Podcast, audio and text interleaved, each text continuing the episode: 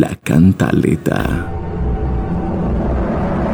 Aquí inicia Te Timo de Día con la crónica política de Casanare. Te Timo de Día.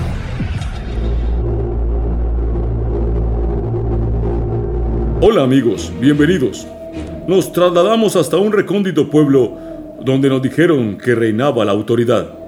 Y sí, reinaba, pero como toda reina, solo era publicidad. La historia que les contaremos hoy se remonta a años cuando Yopal no tenía agua, no tenía vivienda, no tenía música, no tenía nada y la gente no bailaba, ¿no? perdón, no tenía seguridad, no tenía ni alcalde. Mejor dicho, igual que ahora, solo que ahora es más inseguro. En ese momento apareció un hombre que se vendió como el Mesías, y efectivamente se mecía y se mecía, palado y lado, como unos calzones al viento. Y en busca de nuevas aventuras se lanzó a la política. Craso error. Yopal perdió un buen comerciante y ganó un mal alcalde. Como todo buen político principiante, hizo un programa de vivienda para atraer incautos y lo vendió como una bendición.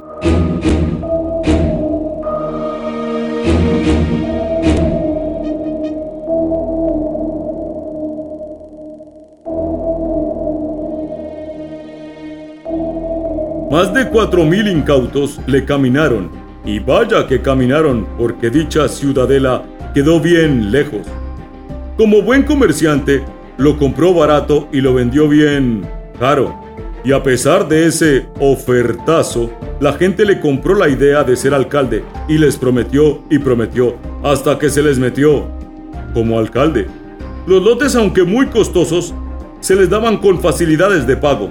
Tenían agua, calles amplias, sistema de alcantarillado, alumbrado público y un pequeñito problema. Tenía más papeles un marrano robado. Esos predios tenían proyección internacional. La ley Clinton, de extinción de dominio. Pequeño detalle. Tenía más títulos el ex gestión de riesgos departamental Leonardo Barón.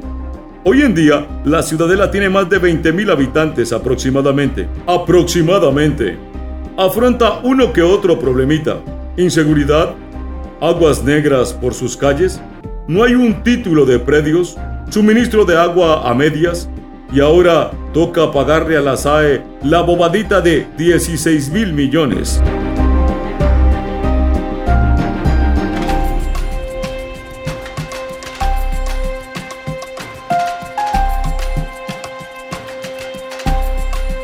La alcaldía se niega y le hizo mala cara al estudio. Por eso ahora hace un estudio del estudio del estudio para que le salga más baratico.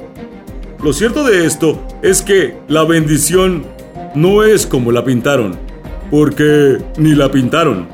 La administración municipal actual, que también prometió más de 5.000 viviendas y tampoco ha cumplido, prometió su legalización, pero hasta el momento lo único que han legalizado son los contratos para los nuevos estudios y el sueldito de Álvaro Rivera.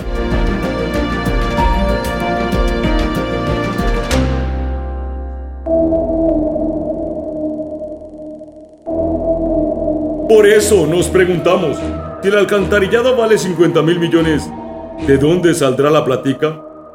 ¿Hasta cuándo los yopaleños seguirán pagando el chistecito del condenado e investigado exalcalde? O sea que si no hay acueducto, ¿cómo se va a hacer el lavado de activos? Mama, ¿qué será lo que quiere el negro? ¿Qué entregan primero? ¿Las escrituras de la bendición? ¿O del acueducto de Yopal? ¿O la variante? ¿O la doble calzada? ¿O el horno crematorio? No sabemos. ¿Por qué Songo le dio a Borondongo? Borondongo le pegó a Bernabé y Bernabé le pegó a Muchilanga? ¿Será que la planta de tratamiento también la construirá Pindeter?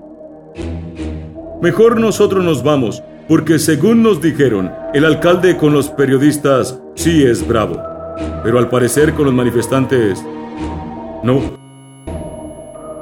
¡Feliz fin de semana!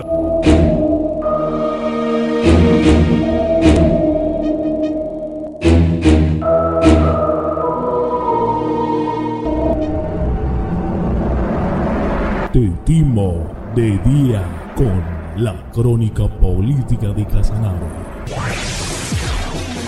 Te timo de día